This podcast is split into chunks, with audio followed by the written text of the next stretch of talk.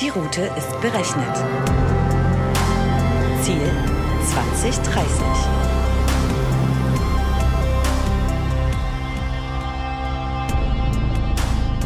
Hi und herzlich willkommen auf der Road to 2030, dem Podcast zur Technologie und Gesellschaft von Dell Technologies. Unser heutiger Gast ist Markus Willand, E-Mobility-Experte und Partner bei MHP Management und IT-Beratung, einem Tochterunternehmen von Porsche. Ich bin Roland und ich werde euch als Co-Moderator mit leckeren Snacks versorgen. Ich hoffe, ihr seid bereit. Vergesst nicht, euch anzuschnallen.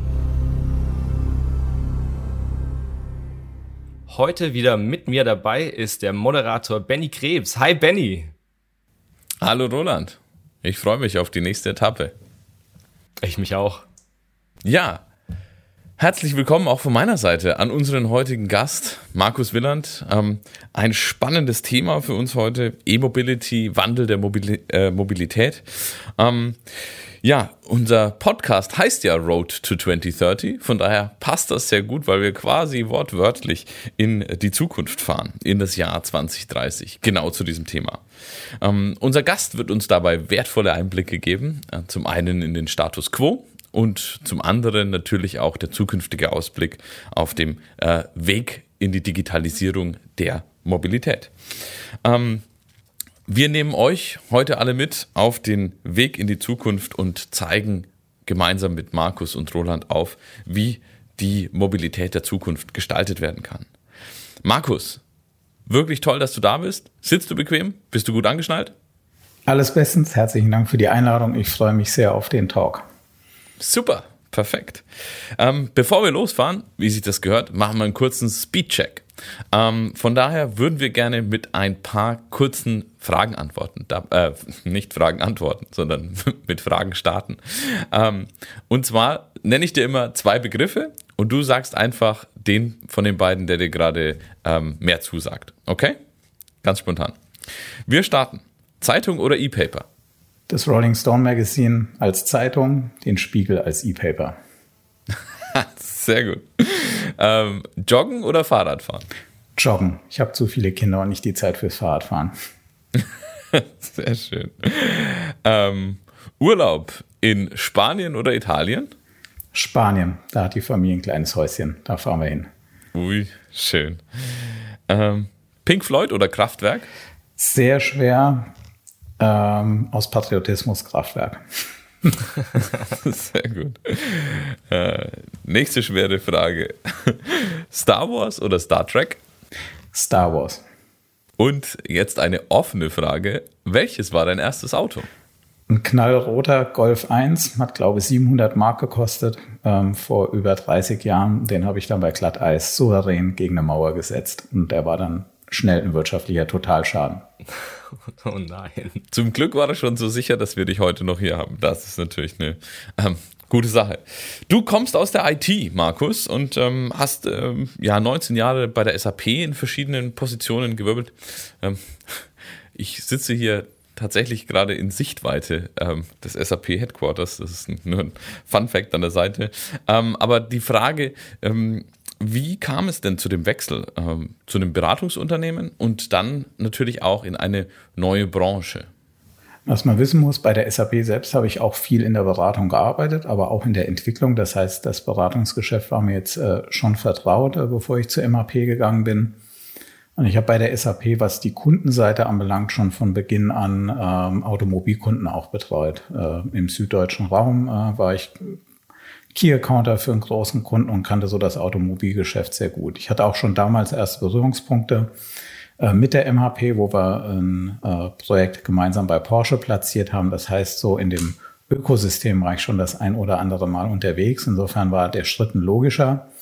Ähm, was meine Aufgabe bei der MHP so reizvoll macht, ist, dass ich hier ähm, für eine Beratung, die aus der Automobilbranche in ihrer DNA herkommt, ähm, dabei unterstützen darf, das Unternehmen Richtung den neuen Mobilitätstrends äh, entsprechend weiterzuentwickeln und äh, uns hier im Prinzip auch ähm, ähm, neue Kunden und äh, neue Projekte zu erschließen. Und äh, das macht nach wie vor extrem viel Spaß. Wir sind äh, sehr, sehr unternehmerisch unterwegs und ähm, arbeiten aber weiterhin sehr eng auch da mit der SAP zusammen. Sehr schön. Das äh, klingt nach einem sehr guten logischen Schritt und ähm, so wie du das jetzt dargestellt hast, war es dann doch gar nicht so ein riesiger Wechsel, sondern ähm, eher eine spannende Erweiterung der Aufgabe. Das äh, geht ja ganz stark auch in die Richtung des Leitsatzes oder eines der Leitsätze von MHP, nämlich MHP digitalisiert Mobilität. Ähm, was genau steckt denn da dahinter? Wenn wir uns das mal anschauen, wie sich die Automobilindustrie entwickelt hat, ähm, ähm wenn ich meinen Golf 1, den ich eben erwähnt habe, äh, mal nehme, der war noch komplett analog, da gab es noch nicht mal eine LCD-Uhr oder ähnliches. Und wenn man sich die Fahrzeuge heute anguckt, ich glaube, äh, das weiß jeder, dass die äh, schon äh, in großen Teilen aus Software auch bestehen. Das heißt, ähm, wenn wir davon sprechen, Mobilität zu digitalisieren, dann helfen wir erstens den Fahrzeugherstellern dabei, die Software für die Autos zu schreiben. Das beginnt äh, damit, dass wir uns darum kümmern, dass zum Beispiel Notrufsysteme in allen Ländern der Welt funktionieren. Aber dass ich auch sowas wie ähm, äh, Apple CarPlay oder äh, entsprechend das Android Pendant im Auto ähm, ähm einfach äh, abspielen kann. Solche Sachen, die das Fahrzeug betreffen. Darüber hinaus, und das ist das, wo im Moment auch äh, große Veränderungen in der Mobilitätsindustrie stattfinden, haben wir neue digitale Player. Das Zauberwort heißt hier Mobility as a Service. Das heißt, ich konsumiere Mobilität über digitale Kanäle. Einfachstes naheliegende Beispiel, was glaube ich jeder kennt, ist das, was mittlerweile ähm, unter WeShare als, als äh, Offering der Volkswagen-Gruppe für Carsharing bekannt ist, wo wir mit Elektrofahrzeugen eben geteilte Mobilität anbieten. Was noch darüber hinausgeht, sind Fahrdienste wie zum Beispiel Uber oder äh, in China das Pendant Didi, die auf ihren Plattformen mittlerweile mehrere hundert Millionen Nutzer vereinen und ähm, ähm, über diesen Kanal eben Mobilität tatsächlich verkaufen. Und äh, das ist eine zusätzliche neue Facette, wie Mobilität digitalisiert wird, die auch den Markt äh, entsprechend aufrüttelt und wo wir nicht nur die OEMs, sondern alle Mobilitätsanbieter jetzt äh, begleiten, da reinzuwachsen und so dass eben jeder auch in diesen neuen Geschäftsfeldern dann ähm, seine Nische und seinen Platz findet. Stark. Ich will dir äh, ein Zitat, das ich gefunden habe, entgegenspielen und würde gerne deine Reaktion darauf haben. Und zwar hat Pitt Moos, ein bekannter deutscher Automobilblogger, geschrieben, Elektroautofahren ist wie Sonntagsbeichten gehen. Würdest du zustimmen oder würdest du sagen, nee, gar nicht? Nee, also Elektromobilität ist ganz klar die Zukunft. Ähm, ich glaube, was tatsächlich im Moment auch in der Diskussion ist, was noch offen ist, ist, welcher Energieträger ähm, wird dazu dienen, in Zukunft Elektroautos ähm, fahren zu lassen.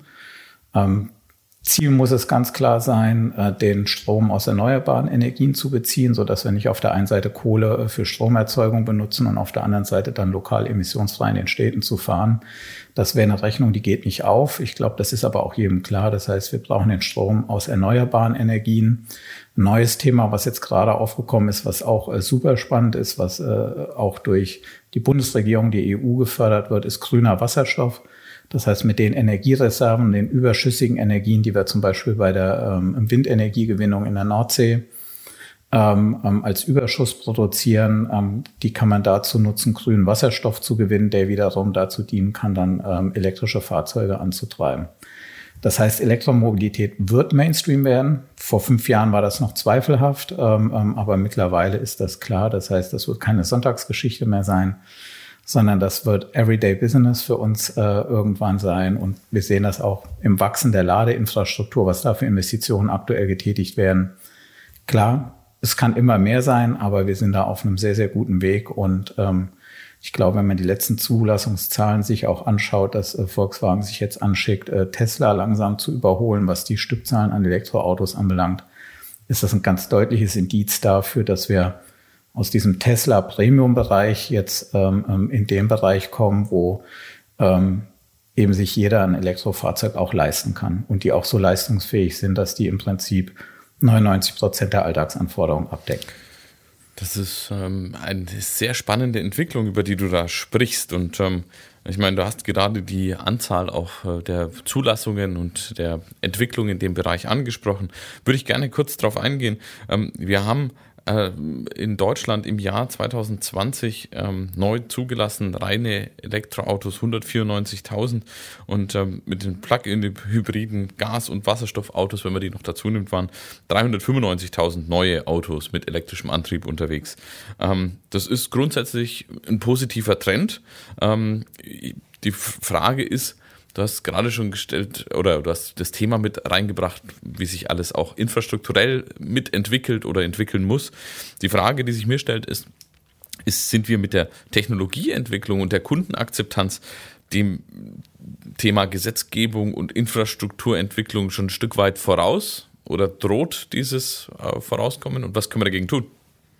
Es ist eine sehr gute und sehr berechtigte Frage, wenn man sich das so in den letzten äh, drei, vier Jahren anguckt, wo das ja ordentlich Dynamik bekommen hat, äh, das Elektromobilitätsthema. War das immer so ein, wer ist jetzt vorne und wer challenged gerade wen? Ja, das war einmal dann, dass die Gesetzgeber gesagt haben, ihr Automobilhersteller müsst jetzt aber mal nachlegen. Dann haben wir nachgelegt, äh, dann äh, konnten wir wieder sagen, okay, jetzt äh, muss der Gesetzgeber wieder ran und entsprechend ähm, ähm, Anpassungen vornehmen oder die Regulation schaffen, ähm, dass sich das so entwickeln kann, das Thema. Ähm, das pendelt sich aber immer mehr ein. Äh, wir haben das Gefühl, dass wir da immer mehr an einem Strang ziehen und ähm, wir merken das auch in unserer täglichen Arbeit. Wir arbeiten nicht nur mit OEMs zusammen, also Automobilherstellern, sondern sehr viel zum Beispiel auch mit Energieunternehmen, die jetzt in äh, Ladeinfrastruktur rein investieren. Ähm, äh, wir arbeiten zusammen mit sogenannten CPOs, also Charge Point Operators. Und äh, wir merken, dass ähm, diese Vorbehalte, die man ähm, ähm, noch vor relativ kurzer Zeit äh, gegenüber hatte, ähm, ähm, dass die immer weiter fallen und dass auch das Zusammenspiel immer besser funktioniert. Das heißt, da glauben wir, da sind wir auf einem guten, konstruktiven Weg. Heißt nicht, dass es perfekt ist, ähm, aber ähm, wir haben ordentlich Speed aufgenommen und äh, der Zug ist nicht mehr aufzuhalten. Okay, sehr gut. Du hast äh, gesagt, dass äh, noch Dinge getan werden müssen. Ähm, was kann aus deiner Sicht äh, gerade von Bund und Ländern noch getan werden, um diesen, ich sag mal, Prozess weiter zu beschleunigen? Ja, weil er ja, du sagtest, das ist nicht mehr aufzuhalten, das ist am Laufen. Wie können wir dafür sorgen, dass wir es noch schneller, noch zielgerichteter schaffen? So viele Sachen passieren schon. Ähm, ähm, wir arbeiten daran, äh, wie ich eben schon gesagt hatte, zum Beispiel grünen Wasserstoff produzieren zu können. Ähm, es werden Ladeinfrastrukturen durch die Energieunternehmen aufgebaut. Ich glaube, was im Moment noch ein großes Hindernis ist bei vielen, ähm, ähm, bevor sie ein Elektrofahrzeug sich kaufen, ist der Tarifdschungel und die Unklarheit, äh, wo kann ich, äh, werde ich wann laden können. Ich glaube, da muss mehr Transparenz geschaffen werden, wo äh, in naher Zukunft Ladeinfrastrukturen entstehen, um so die Barriere abzubauen, dass im Prinzip eine Ladesäule zugänglich ist, solange ich nicht zu Hause oder bei der Arbeit eben laden kann. Und das zweite ist der Tarifdschungel. In den Markt stürzen sich im Moment natürlich alle Energieanbieter. Die OEMs äh, gehen in den Markt entsprechend rein. Das heißt, äh, für den Autofahrer, für den äh, E-Mobilisten im Prinzip ist das im Moment relativ schwierig zu durchschauen, bei wem kriege ich äh, wo welchen Strom zu welchem Geld. Und äh, da glaube ich, äh, da muss Transparenz geschaffen werden, da muss auch eine gewisse Vereinheitlichung geschaffen werden. Ähm, ähm, weil da auch die Handelsstrukturen noch nicht so äh, klar reguliert sind, ähm, dass das für den Konsumenten am Ende immer äh, klar ist, wo er was für welches Geld bekommt. Okay. Äh, ich glaube, es ist ein spannender Punkt, den du ansprichst, was das Thema ja, Verwirrung auch des Verbrauchers an der einen oder anderen Stelle anbelangt. Ja, du hattest den Tarifdschungel bei Elektroladungen ähm, angesprochen. Ein weiterer Punkt, den ich durchaus immer öfter oder nicht immer öfter, aber immer wieder beobachte, ähm, wenn es um das Thema neue Mobilität und auch Elektromobilität geht. Du hast vorhin gesagt, ja, grüner Wasserstoff ist ein Energieträger, der vielleicht noch in äh, Diskussion ist. Ich höre auch immer wieder etwas zum Thema synthetische Kraftstoffe, die man dann gegebenenfalls mit grüner Energie herstellen könnte, wo man dann auch bereits existierende Altfahrzeuge damit quasi grüner machen könnte.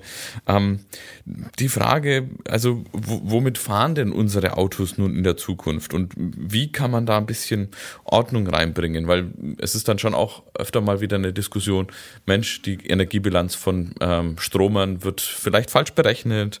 Äh, es gibt noch Initiativen, dass man, ähm, ja, du hast angesprochen vom Bundesumweltministerium, ähm, auch ähm, strombasierte äh, Brennstoffe, also Power to X als Initiative fördert und ähm, auch fordert von der Industrie und Partnern und natürlich auch aus der Forschung. Deswegen die Frage, ähm, wie kommen wir denn dieser Diskussion jetzt bei? Kannst du da ein bisschen Ordnung äh, für uns reinbringen, damit wir nicht die ähm, äh, ja, Menschen da draußen, die jetzt gerade eben auch überlegen, in welche Richtung sie sich weiterentwickeln, noch mehr verwirren? Ich denke, was erstmal wichtig ist, ähm, das Thema batterieelektrische Fahrzeuge wird erstmal der Haupttrend bleiben. Das heißt, wenn ich mich jetzt äh, heute damit beschäftige, mir privat ein Elektrofahrzeug zu kaufen, würde es mit höchster Wahrscheinlichkeit batterieelektrisch sein und den Strom werde ich dann von einem äh, Ladesäulenanbieter ähm, ähm, bei mir um die Ecke, das heißt meinem lokalen Energieunternehmen wahrscheinlich beziehen oder aber bei meinem Arbeitgeber entsprechende Lademöglichkeiten bekommen oder aber sofern ich eine Garage zum Beispiel habe, wo ich einen Zugang habe, äh, ein Wallworks legen kann, äh, dann auch aus meinem eigenen Stromnetz ziehen kann. Das wird erstmal der Hauptfall bleiben. Ich glaube, da muss sich jetzt keiner verunsichert fühlen, ähm, ähm, wenn er den Schritt Richtung Elektromobilität gehen will. Was jetzt die anderen Facetten anbelangt, geht es tatsächlich darum zu schauen, wir haben ja eine Flotte auf der Straße, die jetzt mit Verbrennungsmotoren fährt und äh, die E-Fuel-Diskussion ähm, zielt ein Stück weit darauf ab, gerade und die wird ja auch durch Porsche ein Stück weit äh, mit angetrieben, die Diskussion, weil unsere Fahrzeuge halt sehr, sehr lange auf der Straße sind. Ja? Also ähm, über 50 Prozent aller jemals gebauten Porsche sind nach wie vor auf der Straße unterwegs und sind intakt, was für die Nachhaltigkeit der Fahrzeuge spricht, aber natürlich auch äh, für die Art und Weise, wie die gepflegt und gehegt werden. Ähm, aber auch da ähm, ähm überlegen wir eben, wie können wir denn an der Stellschraube noch drehen, um auch das nachhaltig zu machen. Und da spielt das Thema E-Fuels für uns eine große Rolle. Ähm, was allerdings jetzt natürlich ähm, ähm, verglichen zu dem Batter batterieelektrischen Elektromobilität noch in den Kinderschuhen steckt. Ja? Das heißt, da werden wir noch ein Stück Weg gehen. Da können wir jetzt nicht genau prognostizieren, wie hoch da zukünftig Marktanteile sein werden. Es ist aber ein Thema, was wir verfolgen. Gleiches gilt für Wasserstoff. Das war die dritte Säule. Ähm, da ist im Moment der Kanon in der Industrie, ähm, dass äh, ähm, Wasserstoff- äh, oder Brennstoffzellen äh, äh betriebene Fahrzeuge ähm, eher im Lastbereich sind. Das heißt, ähm, dass eher LKWs, Busse etc. zukünftig äh, mit Wasserstoff direkt angetrieben werden und äh, die PKWs, dass die eher bei batterieelektrischen Antrieben bleiben werden. Das heißt, man muss schon genau hinschauen. Für jede Fahrzeugart, äh, äh, ob neu oder gebraucht, äh, gibt es eine unterschiedliche Antwort. Eins ist allen gleich. Es geht darum, emissionsfreie Mobilität zu gewährleisten und emissionsfrei heißt Ende zu Ende. Das heißt, das Thema ähm, Strom aus Kohlekraft wird irgendwann ad acta gelegt sein. Sehr gut. Das ist ja dann auch für die Road to 2030 für uns äh, sehr wichtig. Ich habe noch mal ein Zitat, das ich bei dir ähm, an dich spielen möchte. Und zwar, früher fuhr man dorthin, wo es etwas Schönes zu sehen gab. Heute fährt man dahin, wo es einen Parkplatz gibt. Das hat die französische Schauspielerin Françoise Arnoul gesagt. Ähm, und darauf zielt jetzt auch so meine Frage. Glaubst du, dass dieser Wandel zur Elektromobilität uns mehr Lebensqualität zurückbringt oder auch Stress reduziert? Na, für viele ist es jetzt erstmal so, dass sie sagen, mir darüber Gedanken machen zu müssen, wo ich laden kann, erzeugt erstmal Stress. Ich glaube, der wird sich aber schnell legen. Also jeder, der mal Elektroauto gefahren ist, äh, stellt fest, dass es eher erstens kein Stress bedeutet, weil man mittlerweile eine ähm, ausreichend dichte Ladeinfrastruktur hat. Und auch, dass äh, eine Tankpause vielleicht fünf Minuten länger dauert als beim äh, Sprit nachtanken ein bisschen zur Entschleunigung beiträgt. Also insofern würde ich sagen, ganz klar, ist das ein Beitrag zur Lebensqualität.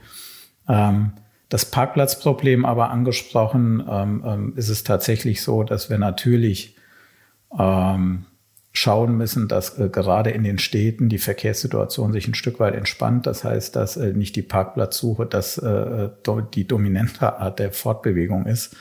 Das heißt, ich fahre zehn Minuten in die Stadt und suche 30 Minuten einen Parkplatz. Ähm, das ist nicht nachhaltig.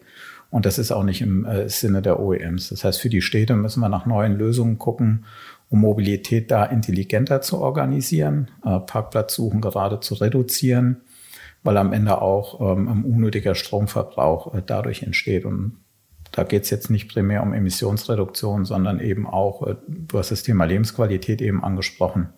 Parkplatzsuchen macht niemandem Spaß, verstopfte Straßen machen den Bürgern in der Stadt keinen Spaß. Das heißt, äh, da müssen wir auf jeden Fall ran. Da sind die Lösungen noch nicht die Fahrzeuge selbst, sondern die intelligente Art und Weise, wie ich den Verkehr eben manage. Da habe ich noch eine kleine Anschlussfrage und zwar gerade zu diesen Angeboten wie zum Beispiel Parkplätzen oder auch wie das Ganze dann geregelt wird. Wen siehst du da in der Pflicht, diese Angebote zu schaffen oder hier auch einen Strukturwandel herbeizuführen? Ist das jetzt rein eine gesetzgebende Sache oder ist das auch, sagst du mal, Zusammenschlüsse und Kooperation zwischen wie zum Beispiel der MHP ähm, und der öffentlichen Hand? Ähm, die Antwort ist leider nicht einfach.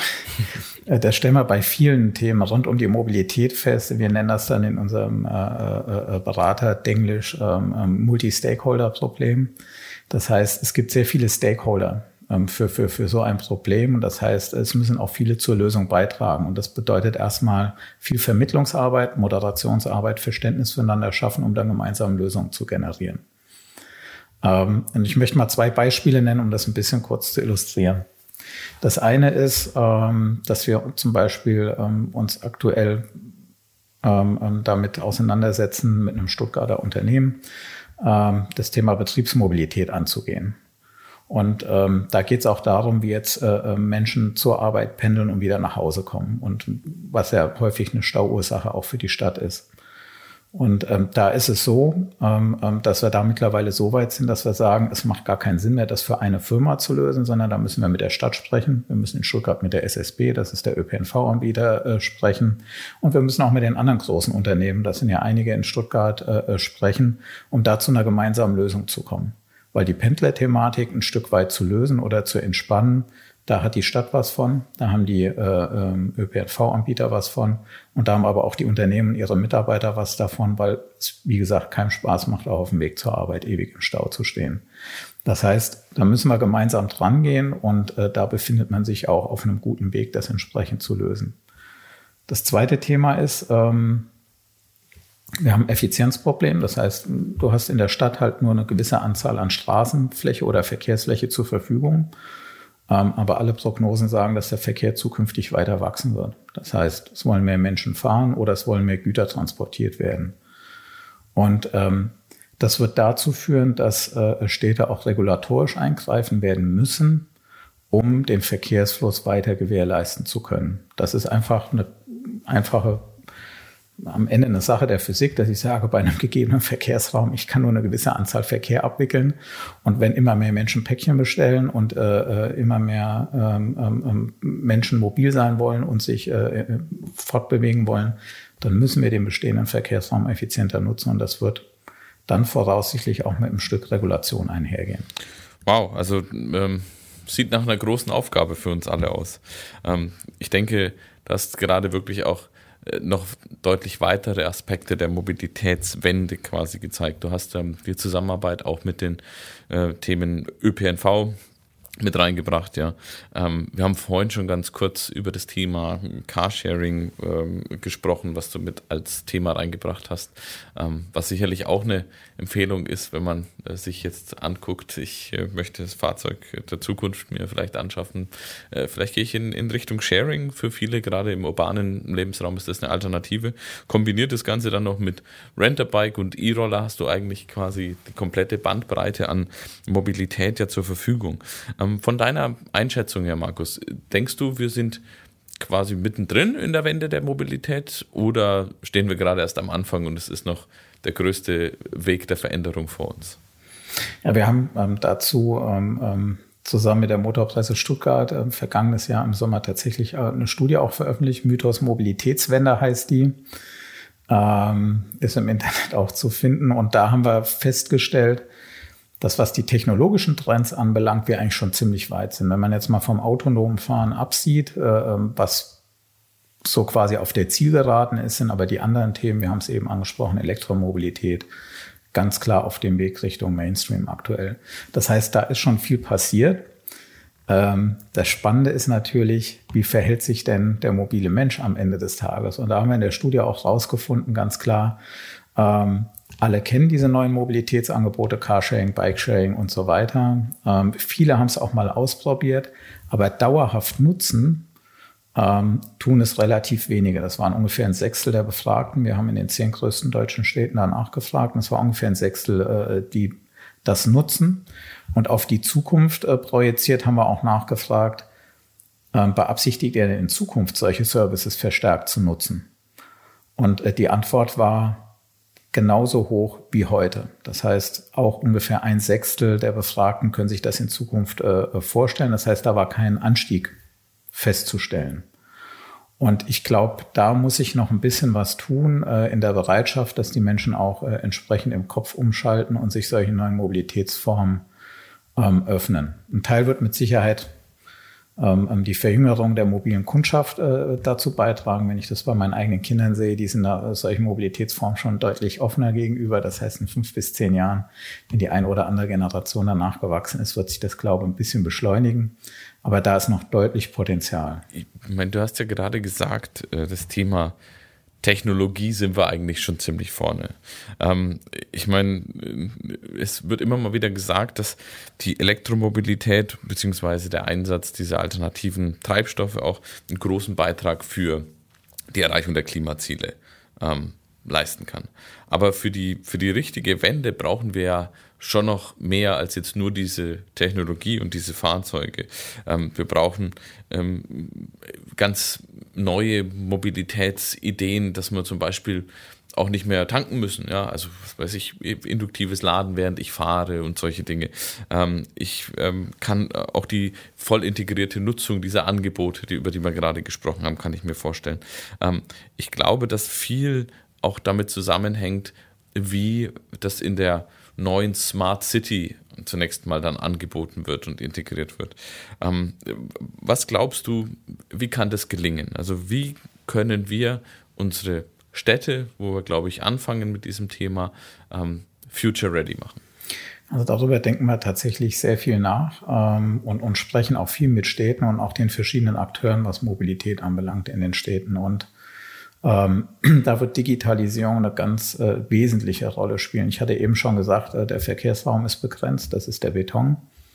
Ähm, ähm, ähm die Fahrzeuge drauf. Ähm, ähm, es passt halt nur eine gewisse Anzahl von Fahrzeugen in diesen Verkehrsraum rein. Das heißt, die Kapazitäten da sind beschränkt. Wir können durch intelligente Verkehrssteuerungssysteme zum Beispiel erstmal es schaffen, den Verkehrsfluss in der Stadt erheblich zu verbessern. Wir können ähm, darüber, wenn man jetzt mal Richtung 2030 zum Beispiel denkt, ähm, ähm, wenn wir autonome Shuttleflotten in Städten hoffentlich äh, dann auf der Straße haben, äh, zu einer weiteren Optimierung des Verkehrsgeschehens beitragen, weil wenn man so eine Flotte als Schwarm ähm, ähm, organisiert, ähm, da gaben, ergaben erste Studien bis zu 20 Prozent ähm, effizienter den Verkehr dann organisieren kann, wenn man alles über so eine Lösung dann entsprechend abfährt. Das heißt, intelligentes äh, ähm, ähm, ähm, ähm, Verkehrsmanagement wird einer der Schlüssel sein. Das zweite, Benny, was du angesprochen hast, äh, war das, äh, das Angebot aus einer Hand zu bekommen. Ähm, das ist tatsächlich etwas, äh, wir haben das mal in, in, in Stuttgart auch wieder untersucht, äh, aber das gilt für jede andere deutsche und europäische Stadt genauso. Vor drei Jahren war das wie viele Mobility Provider gibt es denn, die mir eine App anbieten, die ich mir aufs iPhone runterladen kann? Und äh, in Stuttgart waren das 2017 war das, das ist fast vier Jahre jetzt her, ähm, in Summe 23 Mobilitätsanbieter. Und da gab es noch keine E-Roller, muss man dazu sagen. Da gab es noch keine Scooter mehr. Das ist jetzt noch mal höher, die Zahl. Das ist noch mal explodiert, ja. Ich das hieß, ich hatte 22 Apps, äh, 23 Apps auf meinem Handy. Ich musste mich 23 Mal anmelden. Ich musste 23 Mal meine Payment-Daten registrieren, hatte 23 verschiedene Zugänge zur Mobilität mit dem Effekt, ich habe es nicht genutzt. Und da glauben wir eben, das ist wirklich ein Hinderungsgrund. Ähm, was wir heute sehen, da ist man jetzt mittlerweile ein Stück weitergekommen, ein Projekt, was wir auch äh, ähm, ähm, ähm sehr positiv sehen, ist das Projekt Yelby von der BVG in Berlin. Ähm, und die haben eine Mobilitätsplattform angeboten, wo nicht nur das ÖPNV-Angebot drauf ist, also dass ich mein normales BVG, Straßenbahn, S-Bahn, Busticket da kaufen kann, sondern ich kann in derselben App Carsharing buchen. Ich kann in derselben App mir ein Fahrrad mieten oder eben den E-Scooter ähm, ähm, ähm entsprechend ähm, anmieten. Und das Tolle dabei ist noch, ich kriege am Ende nur eine Rechnung. Das ist convenient. Ich melde mich einmal an. Ich kriege genau eine Rechnung am Ende des Monats. ähm, über alle Mobilitätsformen hinweg. Und da glauben wir, das ist ein erster Schritt in genau diese richtige Richtung, um auch die Akzeptanz für solche Services zu verbessern, indem man die Zugänglichkeit wirklich radikal vereinfacht. Das muss einfach aus einer Hand kommen können. Und da ist aus unserer Sicht der ÖPNV-Betreiber der ideale Orchestrator, solange er sich da neutral verhält. Ähm, wir wenn wir gerade mit OEMs auch sprechen, erklären wir denen immer, ihr müsst halt nicht schauen, was euer Marktanteil zum Beispiel in Deutschland oder in Europa ist, sondern ihr müsst gucken, was euer Marktanteil in einer Stadt gemessen in Personenkilometern ist. Und das ist eine ganz andere Marktbetrachtung. Und äh, wenn man das äh, sich in Stuttgart für die SSB anguckt oder in Berlin für die BVG, dann sind die ÖPNV-Anbieter jeweils mit über 30 Prozent Marktanteil ganz klar in Personenkilometern gemessen der Marktführer in der Stadt und somit eigentlich ein natürlicher Orchestrator dieser Mobilität, solange sie sich eben neutral verhalten und nicht den einen oder anderen präferieren. Das ist wichtig dabei. Und dann kann so ein Modell wie das in Berlin eben auch tatsächlich funktionieren. Das Modell, das du in Berlin angesprochen hast mit Yelby, ist es dann ähm, herstellerübergreifend? Wird das herstellerübergreifend konsolidiert, sprich verschiedene Roller von verschiedenen Herstellern? Ja, also ich weiß nicht genau, wie viel im Moment drauf sind. Es sind, glaube ich, schon über ein Dutzend Mobility Provider mit auf der Plattform drauf. Und es können auch noch weitere dann hinzukommen. Und da glauben wir eben, das ist äh, eine, ein Fingerzeig in die richtige Richtung. Sehr gut. Ähm, richten wir nochmal den Blick äh, im Technologiewandel in Richtung des Fahrzeuges. Ähm, Im Fahrzeug wird ja auch die Digitalisierung, wir haben es eingangs kurz angesprochen, ähm, im Golf 1 war noch alles analog. Ähm, Im aktuellen ist es äh, deutlich geprägt von Software. Und ähm, die Digitalisierung im Fahrzeug ähm, bringt ja mehrere Technologien unter einen Hut. Du hast auch schon gesagt, auch die Integration von, an, von weiteren Technologien im Fahrzeug. Aber das, das Automobil wird ein wahrnehmbares und auch ein, ein handelndes und kommunizierendes Objekt im ähm, Bereich unseres Lebens und äh, wir haben es auch schon manchmal gehört, das äh, größte Smartphone, ja, was wir jemals haben werden. Ähm, äh, es, es, soll ja auch zukünftig Dienstleistungen für uns erledigen, ausführen. Ähm, meine Frage, die ich an dich habe, welche Technologien sind denn die entscheidenden Technologien und die relevantesten, um ähm, diese Zukunft des digitalen Fahrzeugs zu gestalten? Ich glaube, technologisch ist schon sehr, sehr viel da. Also jetzt, was das autonome Fahren anbelangt zum Beispiel, ähm, was ja sehr viel der Rechenleistung später von einem Auto auch ausmachen wird. Ähm, ähm, da gibt es mit Sicherheit noch die letzten Schritte zu gehen, was jetzt äh, die LIDAR-Radar-Sensortechnologie anbelangt. Aber am Ende des Tages wird ein Fahrzeug äh, ein IoT-Device sein, was sich einbettet in eine Landschaft äh, mit anderen Sensoren mit anderen Devices, äh, die untereinander dann interoperabel sind und kommunizieren können. Ähm, ich glaube, das ist technologisch schon alles da. Was tatsächlich den Unterschied machen wird, ob man da erfolgreich ist oder nicht, ist zum, Beispiel, äh, zum einen die Architektur, die ich dem zugrunde lege. Ähm, die Initiativen, die im Moment zum Beispiel bei Porsche oder bei Volkswagen laufen, wo wir äh, grundlegende Fahrzeugarchitekturen anders denken als in der Vergangenheit ähm, ähm, beziehen sowas mit ein. Das heißt, ich habe eine Fahrzeugarchitektur, die sich nicht mehr um den Antriebsstrang, also den Verbrennungsmotor und dann die drumherum liegenden Komponenten rankt, sondern ich habe eine Fahrzeugarchitektur, die sehr stark auch von der Software her und von der Rechnern, von den Rechnern, die dafür notwendig sind, äh, gedacht wird. Und Pionierarbeit hat an der Stelle mit Sicherheit Tesla geleistet. Die haben wirklich äh, ihr Auto wie ein Computer entwickelt. Ähm, um mal so eine Idee zu geben, ähm, die haben im Prinzip zwei ECUs nur, also ähm, Electronic äh, Control Units, zwei Rechner im, im, im, Fahrzeug, die redundant alle Leistungen ähm, ähm, abliefern und das als Designprinzip erhoben, vor zehn Jahren schon. Ja. Und äh, ein Auto, vergleichbares Auto zu der Zeit, ähm, ähm, hatte bis zu 100 ECUs, ein, ein Verbrennungsfahrzeug. Ja. Also war viel, viel komplexer, kleingliedriger in der Struktur dadurch nicht remote update fähig äh, und dadurch auch nicht so ähm, convenient in der Nutzung, wie jetzt äh, so ein Tesla-Automobil am Anfang war. Und da haben jetzt die OEMs deutlich aufgeholt, muss man sagen. Diese Architekturen werden entscheidend sein, ob die Fahrzeuge zukünftig vernünftig mit Nutzern und mit der Umwelt äh, interagieren können. Und das wird mit Sicherheit ein Differenzierungsmerkmal sein. Das zweite wird sein, ob man da erfolgreich ist, ähm, wie ich in den Markt gehe. Ob ich immer noch klassisch jetzt sage, ich verkaufe dir, Benny, als Endkonsument oder dir, Roland, äh, ein Fahrzeug. Oder ob wir tatsächlich dahin kommen, dass wir sagen, wir sprechen äh, darüber, dass ich euch Mobilität verkaufe. Und die findet mal in dem einen oder in dem anderen Fahrzeug statt. Und auch dafür sind digitale Lösungen und Software notwendig, um das eben, das hatten wir ja eben schon besprochen, ähm, dann auch nahtlos zugänglich zu machen. Okay, also sind wir da schon auf einem äh, sehr guten Weg. Und äh, ja, ich freue mich, dass äh, du auch die deutsche Automobilindustrie da wirklich ähm, jetzt in eine Leadership-Position gehen siehst, was das Thema Technologie anbelangt.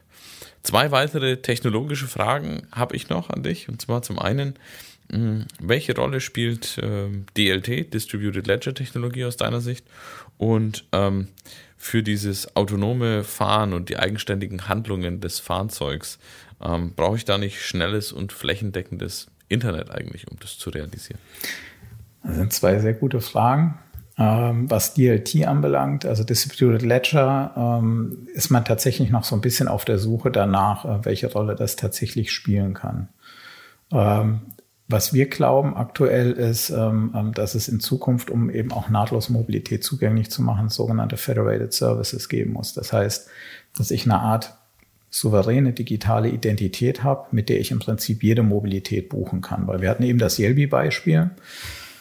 Damit kann ich in Berlin alle Mobilität nutzen, aber was ist denn, wenn ich jetzt nach Hamburg fahre oder nach Paris oder nach New York? Dann muss ich mich ja wieder die App downloaden, mich wieder registrieren und ähnliches. Und ähm, da eine digitale Mobility Identity zu schaffen, ähm, die es im Prinzip erlaubt, dass ich mich überall authentifiziere, ohne immer wieder den gesamten, äh, die gesamten Daten dort eingeben zu müssen. Das wäre ein Anwendungsfeld und da sehen wir auch schon zumindest mal auf einer EU-Ebene, dass da erst Bemühungen stattfinden. Also da gab es äh, entsprechend, gibt es auch erste Projekte, die sich äh, mit so einer souveränen digitalen Identität äh, auseinandersetzen, wo mit Sicherheit dann DLT ähm, ähm, ein Lösungsbaustein dabei wäre, um die halt auch wirklich in Anführungsstrichen sicher und unbestechlich zu machen. Das war die erste Frage. Die zweite. Ähm, flächendeckendes Internet. Flächendeckendes, genau. Also, äh, um es ganz platt zu sagen, es gibt ja den Spruch bis zur letzten Milchkanne. Ja, bitte unbedingt äh, äh Internet 5G bis zur letzten Milchkanne. Ähm, ich sehe das immer, wenn ich auf Geschäftsreisen bin und ähm, ähm, ähm Benny, ich lebe in Mannheim, also auch nicht weit von dir wahrscheinlich weg. Äh, und dann äh, zum Beispiel in den TGW steige nach Paris äh, bis Straßburg ist ähm, ähm, die Netzverbindung wirklich eine Katastrophe. Äh, und kaum ist man in Frankreich über der Grenze, habe ich äh, beste Funkabdeckung und kann arbeiten wie im Office. Das ist wirklich äh, frappierend, wie mit Wechsel des Landes ähm, die ähm, Bandbreite sich unterscheidet. Und da haben wir in Deutschland ganz klar noch äh, erheblichen Nachholbedarf, muss man sagen. Und äh, insofern bitte 5G bis zur letzten Milchkanne. Ähm, es hat auch den Faktor, wir haben eben über digitale Mobilität gesprochen, ähm, gerade autonome Flotten und auch eine digital konsumierbare Mobilität auf meinem Handy verlangt, ähm, dass ich überall ortbar bin, dass ich äh, gute Navigationsdaten habe und dass ich überall den Zugang habe eben zu diesen Angeboten. Und gerade die Welt spricht im Moment nur über urbane Mobilität, weil halt 60, 70 Prozent der Erdbevölkerung zukünftig in Städten leben werden, was erstmal völlig in Ordnung ist. Da haben wir auch richtig viel Arbeit zu tun. Aber wir dürfen nicht die 30, 40 Prozent der Menschen vergessen, die auf dem Land leben. Ja? Und ähm, die Anbindung äh, der Menschen auf dem Land, äh, da bieten sich dann zukünftig äh, gerade durch äh, diese autonomen Shuttle-Szenarien erhebliche Potenziale, die Anbindung zu verbessern, ähm, dann auch solche Lebensräume wieder attraktiver zu machen. Und auch für die ist eine äh, flächendeckende Netzabdeckung ähm, absolut zwingend. Insofern im Sinne des äh, Gemeinwohls, aber auch äh, äh ähm, der, der, der wirtschaftlichen Wohlfahrt ist es ganz klar erforderlich, dass wir ein starkes äh, Netz in Deutschland auch haben. Ja. Jetzt sprechen wir ja mit dir quasi mit jemandem aus der Branche oder auch einem Treiber der Elektromobilität. Sprich, wir zeichnen hier natürlich auch ein positives Bild oder von dir aus. Und ich würde gern hören, so ein bisschen, es gibt ja auch immer die Stimmen, die sehr negativ sind oder ein bisschen in diese Dystopie hineinweisen. Zum Beispiel gibt's, ich weiß nicht, ob du den Film gesehen hast, das fünfte Element. Ja, klar. Da gibt es den Spruch, noch fünf Punkte, dann wird Ihr Führerschein eingezogen. Ich meine, es hört sich erstmal nach einer Dystopie an, aber glaubst du, dass es seitens der Industrie oder gar des Gesetzgebers solche erzieherischen Maßnahmen irgendwann geben wird? Ich glaube, das äh, Beispiel, was du jetzt bringst, ich kenne das sehr gut. Also den Film habe ich mehrfach gesehen. Und ähm, ich glaube, das Beispiel, was da gebracht wird, da geht es ähm, ähm, tatsächlich sehr stark auch darum, wie ein, ein politisches System ähm, ähm, seine Bürger ähm, überwacht. Und da gibt es mit Sicherheit in der Welt auch Beispiele, ähm, ähm, die eher ein bisschen problematisch zu sehen sind, wo eben mit Hilfe digitaler Technologien, und das ist ja, ähm, was Luc Besson damals gemacht hat, eine Vorwegnahme äh, dessen, was so kommt in, in vielen Teilen tatsächlich, ähm, ähm, ist das ja in einigen Ländern schon wahr geworden. Und das ist mit Sicherheit, je nachdem, ähm, ähm welche Ethik man selbst äh, hat, kritisch zu sehen. Es ist aber kein Problem äh, der Mobilität, weil wenn man sich auf der anderen Seite anguckt, im fünften Element, äh, wie die Taxis, die scheinen mir alle recht elektrisch unterwegs zu sein, äh, weniger Verbrennungsmotoren. Ähm, viele von denen fahren auch autonom und äh, die sind schon in der dritten Dimension unterwegs. Äh, die fliegen teilweise auch da wurden doch einige Trends antizipiert schon, ähm, ähm, ähm, ähm, die wir tatsächlich kommen sehen. Bis wir dann allerdings in diesen verschiedenen Schichten dreidimensional fliegen können, autonom, das wird noch ein paar Tage dauern. Schade, das war jetzt gerade meine Frage gewesen, ob das jetzt auch bald kommt. Erste Anwendung gibt's ja. Ähm, ich weiß nicht, ob ihr das äh, Unternehmen Volocopter kennt, ja. Ähm, hier auch aus äh, der Nähe von Karlsruhe kommt die elektrische Flugtaxis ähm, ähm, entwickeln gerade und da ist auch das Zielszenario, ähm, ähm, dass die irgendwann autonom fliegen können.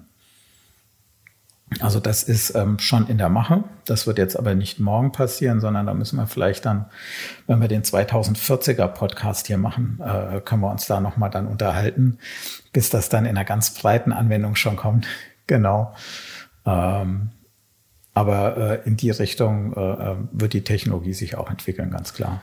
Also das heißt, du sagst, ähm, wenn wir uns jetzt die Zukunft und die Vision von Mobilität ein bisschen anschauen, äh, du sagst, dass wir für die für die Volocopters dieser Welt ähm, noch äh, die nächsten zehn Jahre als äh, Station brauchen, also bis 2040, sprich ab heute dann sogar noch fast zwei Dekaden.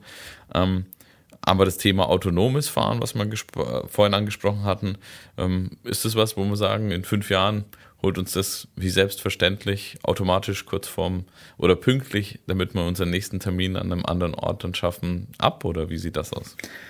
Also was Volocopter anbelangt, wird es, glaube ich, erste kommerzielle Anwendungen schon in wenigen Jahren geben, ähm, wo es solche Flugtaxen und dann entsprechend fliegen, die elektrisch auch betrieben sind. Ähm, bis das aber Mainstream wird und bis wir sagen, das nimmt eine signifikante äh, Last, eine Transportlast, sei es was Güter anbelangt, sei es was Personen anbelangt, von der Straße runter. Ähm, das wird noch entsprechend länger dauern, bis das eben der Mainstream ist, weil du musst den Flugraum ähm, ähm organisieren. Ähm, ähm, da geht's jetzt gerade in die Entwicklung der ersten Plattform. Ähm, diese, die, UTM nennt sich das Urban Traffic Management. Ähm, in die erste Entwicklung solcher Plattformen. Das wird noch ein Weilchen dauern, weil das eine sehr komplexe Aufgabenstellung ist, bis das eben Mainstream wird. Auf dem Boden, autonome Mobilität, da sind wir tatsächlich auch schon in ersten Projekten unterwegs, wo wir autonome Shuttles mit auf die Straße bringen, die auch in sogenannten Mixed Operations dann fahren sollen, das heißt äh, in gemischten Verkehren zwar noch auf einem niedrigen Performance-Level, das heißt bis 30, 40 kmh maximal äh, mit überschaubarer Verkehrskomplexität. Die würden wir jetzt nicht ähm, ähm, ähm, über den Arc de Triomphe Kreisverkehr äh, unbedingt jagen wollen. Das wäre mit Sicherheit ein bisschen zu herausfordernd. Ähm, aber da gibt's jetzt schon erste Anwendungen heute, wirklich heute, real. Ähm, und äh, in den nächsten drei bis fünf Jahren wird sich das äh, erheblich verstärken. Und man geht auch davon aus, dass in drei bis fünf Jahren die Systeme so weit sind, dass die relativ sicher äh, in Mixed Operations dann ähm, ähm, in, in sehr, sehr vielen Anwendungen auch fahren können, auf offenen, freien, ganz normalen Straßen. Also das klingt nach nicht mehr allzu ferner Zukunft ähm, auf unserem Weg in der Road to 2030. Ähm, ich würde einen Punkt noch aufgreifen wollen, was das Thema Daten in der neuen Mobilität anbelangt. Ja, wenn es um autonomes Fahren äh, geht, wenn es um, ähm, ja, ich sag mal, miteinander kommunizierende Fahrzeuge, du hast gesagt, große IoT-Devices geht, wenn es darum geht, dass wir sowas vielleicht auch mit unseren Terminkalendern verbinden oder noch viele andere Anwendungsfälle. Ähm, dann sprechen wir ja auch immer über den Austausch und die Nutzung von Daten. Und ähm, da gibt es ähm, ein, mit der Europäischen Union ein sehr großes digitales oder digitalpolitisches Vorhaben, was sich ähm, Gaia X nennt als äh, Cloud-Projekt. Und ähm, meine Frage an dich wäre es, also zum einen, wie wichtig ist das Thema Datensicherheit bei dieser neuen Mobilitätsform? Und zum zweiten, wie entscheidend ist es, dass wir da auch eine europäische Infrastruktur haben, um mit diesen Daten dann umgehen äh, oder umzugehen? Mein absolutes Herzensthema im Moment, äh, Daten in der Mobilität, weil wir hatten es ja eben schon besprochen, viele von den Technologien, die wir jetzt brauchen für diese zukünftigen Szenarien, ähm, ähm sind schon da. Und äh, wenn es jetzt in die Nutzung geht, äh, spielt das Thema Daten tatsächlich, glauben wir, in den nächsten Jahren eine ganz, ganz essentielle Rolle. Ähm, Gaia X jetzt als Initiative, da geht es ja erstmal darum, eine europäische Antwort zu schaffen auf Cloud-Infrastrukturanbieter wie zum Beispiel ähm, AWS ähm, ähm, ähm, aus Amerika oder die entsprechenden Pendants wie Alibaba äh, in China. Ja, es gibt ein ähm, chinesisch-amerikanisches Oligopol an, an, an großen Digitalplayern, die auf den europäischen Markt drängen. Und da ist die Frage, ähm, Im Prinzip wollen wir zulassen, dass die auch unseren Markt dominieren, so wie sie ihre äh, heimischen Märkte bereits schon dominieren. Oder wollen wir dem eine europäische Lösung, was jetzt Cloud-Infrastruktur äh, anbelangt, entgegensetzen? Und äh, aus dem Gedanken, glaube ich, ist äh, ähm, Gaia X geboren worden seinerzeit, getrieben von ähm, ähm, vor allem Deutschland und Frankreich. Und ähm, wir befürworten die Initiative. Ähm, das ist aber, so ein kleines Aber kommt dann doch immer. Ähm, ähm, bei äh, politischen Initiativen muss man halt immer schauen, dass es nicht überbürokratisiert wird und dass man hier wirklich schnell Traktion gewinnt, weil der Politik kann man jetzt nicht unbedingt äh, nachsagen, dass sie ähm, ähm, Startup-mäßig denken und agieren. Denken vielleicht schon, aber agieren wird dann schon schwieriger. Das heißt, äh, da müssen wir gucken, dass wir wirklich Speed bekommen um eine europäische Antwort äh, zu finden eben auf äh, die amerikanische und chinesische Konkurrenz. Und äh, also wir kämpfen da mit, wir sind da äh, dabei, weil ich glaube, es würde gut tun, wenn es noch einen dritten großen Provider geben würde aus unserer Geografie hier. Beantwortet aber noch nicht die Frage nach den Daten. Die Daten können ja fließen auch äh, über alle drei Cloud-Infrastrukturen, sei es jetzt AWS oder Alibaba oder Google Cloud gibt's ja auch, Azure und so weiter ähm, oder über Gaia X und wie die Daten im Prinzip im Layer darüber zu organisieren sind.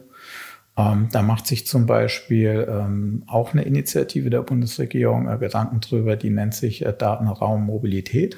Ähm, die wird ähm, im Prinzip kuratiert oder betrieben von der Akatec.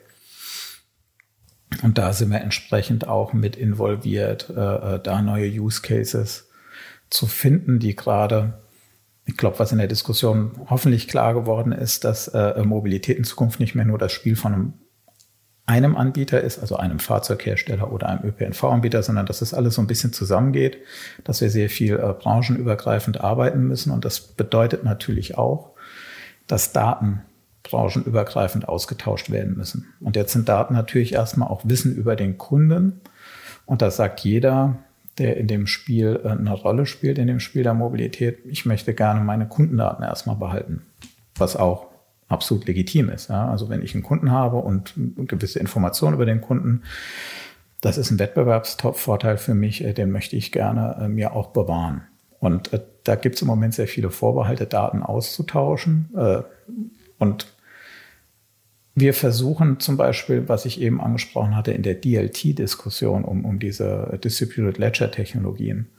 Wenn es jetzt darum zum Beispiel geht, eine digitale Identität, eine souveräne digitale Identität dem Nutzer zu geben, mit der er alle Mobilität konsumieren kann, dann wird so eine Lösung zum Beispiel für den Vorteil aller Stakeholder der Mobilität am Ende ähm, da sein, weil wir dadurch Zugang zu jedem Kunden bekommen. Und ich gebe aber nichts von meinen spezifischen Kundendatenpreis, von der Historie, die ich mit dem Kunden habe, etc., sondern er kriegt einfach einen einfachen Zugang. Wir glauben, dass wir über solche Federated Services zum Beispiel ähm, Lösungen finden müssen, um Mobilität leichter konsumierbar zu machen und auch eben dann entsprechende Wohlfahrtseffekte ähm, ähm dadurch äh, auszulösen. Und da gibt es durchaus Möglichkeiten und das sind Szenarien, in die sollten wir auf jeden Fall reinarbeiten. Das erhält uns unsere Wettbewerbsfähigkeit auf der einen Seite, ermöglicht aber auch kooperative Geschäftsmodelle auf der anderen Seite.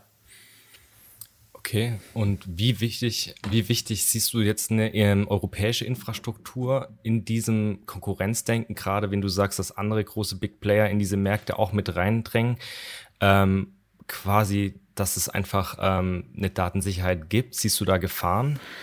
Also Sicherheit ist mit Sicherheit ein Thema. Das hat man ja auch gemerkt, als die ersten Cloud-Angebote auf dem äh, Weg kamen. Und damals war ich noch bei der SAP tätig. Äh, da haben wir uns sehr viele Gedanken darüber gemacht damals. Ähm, was ist denn die Antwort jetzt äh, auf die Google Cloud und auf AWS? Und wir haben schon festgestellt, dass im europäischen Wirtschaftsraum die Kunden und die Unternehmen sehr großen Wert auf Sicherheit legen, auf Zuverlässigkeit, ein hohes Maß an Datenschutz auch.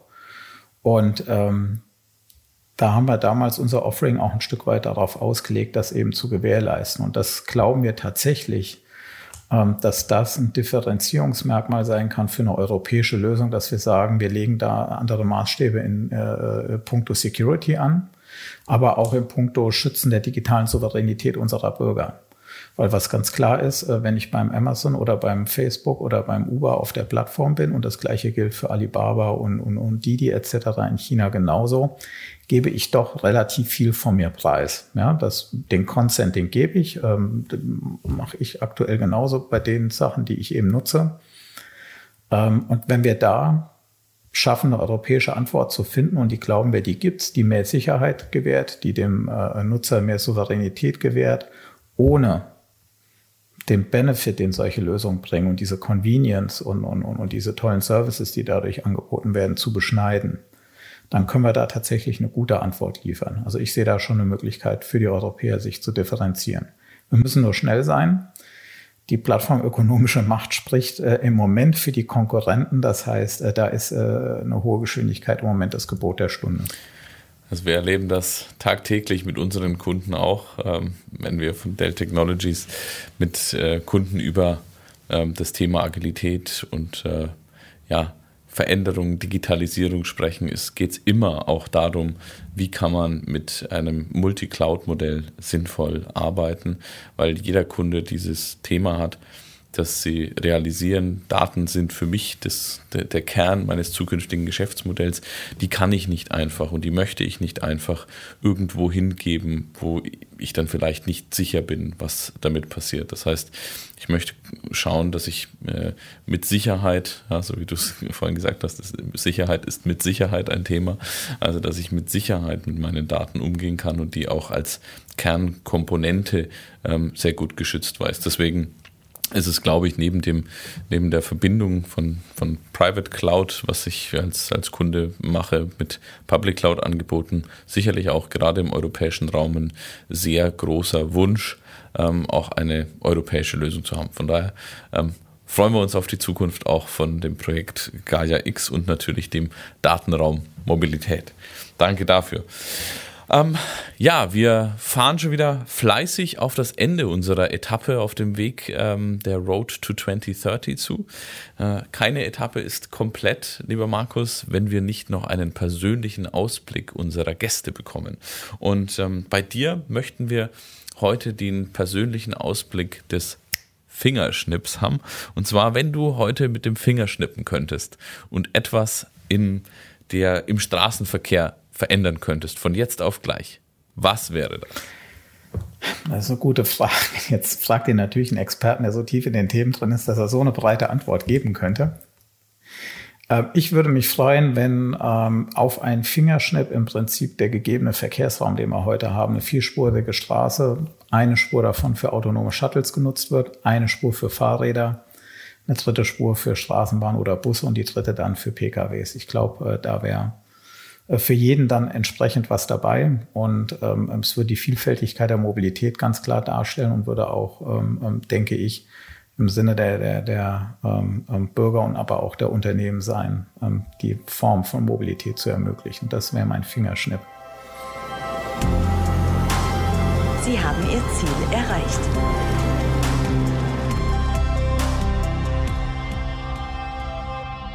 Perfekt. Vielen Dank, lieber Markus. Stark. Aus meiner Sicht haben wir heute eine wunderbare Reise erleben dürfen, eine tolle Etappe mit ähm, meinem Co-Moderator Roland und unserem tollen Gast Markus Wieland. Ähm, wir haben gelernt, wie man von der, äh, von der IT-Branche in Richtung ähm, Mobility und äh, Beratung zum Future Mobility Thema kommen kann. Wir haben gelernt, wie man äh, Technologieführerschaft von einem Automobilisten auch in andere Unternehmen übertragen kann, über ein Beratungsunternehmen. Warum äh, ein Golf 1 ähm, damals noch gegen die Wand äh, gefahren wurde und heute vielleicht schon von der Software gestoppt werden würde. Ähm, wir haben gelernt, welche, äh, welche Elektromobilitätsvarianten es gibt, was alles dazu beitragen kann, um natürlich auch die, das, die, den, die Mobilität grüner und nachhaltiger zu machen. Wir haben uns über E-Fuel für alte Fahrzeuge, Wasserstoff für Lastverkehr ähm, batteriebetriebene Elektromobilität als neuer Standard unterhalten. Wir haben uns über den ganzheitlichen Mobilitätswandel ähm, im Zuge von Smart City unterhalten, von Integration der Angebote, wie wir von 23 verschiedenen Anbietern im Jahr 2017 zu hoffentlich nur noch einem heute und äh, vielleicht äh, voller Automatisierung und Integration dann im Jahr 2030 kommen können. Wir haben außerdem gelernt, ähm, welcher wichtiger Parameter betrachtet werden muss, wenn es um den ganzheitlichen Wandel geht, nämlich der Marktanteil der Personenkilometer, die ähm, äh, zurückgelegt werden und dass der ÖPNV da eine sehr große Rolle spielen kann, wenn man es richtig angeht. Ähm, ja, dass wir technologisch im, äh, im, Automobilland Deutschland mittlerweile auf einer sehr guten ähm, ja, Schiene unterwegs sind und mittlerweile auch ich würde sagen, wieder zurück in die Führungsposition äh, gelangen. Wir haben außerdem ähm, festgestellt, dass wir 5G bis zur letzten Milchkanne brauchen. Auch das ein wichtiger Punkt. Und ähm, auf dem Weg der Datensouveränität im europäischen Raum zusammen mit äh, Gaia X und der Sicherheit haben wir dann gelernt, dass in einigen wenigen Jahren schon Volocopter unterwegs sein werden, ähm, dann noch im Einzelfall, aber schon sehr bald vollumfassend und flächendeckend auch das Thema autonomes Fahren kommt. Spätestens, wenn Markus den Fingerschnipp macht und äh, die vier Fahrspuren auf einmal richtig aufgeteilt sind. Vielen Dank. Ja, ich danke auch. Und zu meiner Ehrenrettung muss ich noch sagen, dass mit dem Golf 1 damals, da gab es tatsächlich Eisregen und ich bin in Schrittgeschwindigkeit gegen die Mauer gefahren. So. Zu meiner Ehrenrettung als. Mobilist. Vielen Dank euch, hat Spaß gemacht. Gleichfalls. Danke. Vielen Dank dir. Damit sind wir für heute, leider muss man sagen, schon wieder am Ende unseres Technologiedialogs. Vielen, vielen Dank an unseren heutigen Mitfahrer Markus für die spannenden Ein- und auch Ausblicke. Und wenn ihr den nächsten Podcast nicht verpassen wollt, dann findet ihr uns auf Spotify, Apple Podcast, Amazon Deezer, Soundcloud, YouTube und natürlich in der Dell Technologies Mediathek. Und wenn euch die Folge genauso gefallen hat wie mir, dann würde ich mich freuen, wenn ihr den Podcast abonniert und eine kleine Bewertung da lasst. Und in der nächsten Folge in zwei Wochen haben wir Astrid Steinkrüber zu Gast und dann werden wir über das spannende Thema Future of Work sprechen. Bis dahin, Vielen Dank euch. Bleibt safe.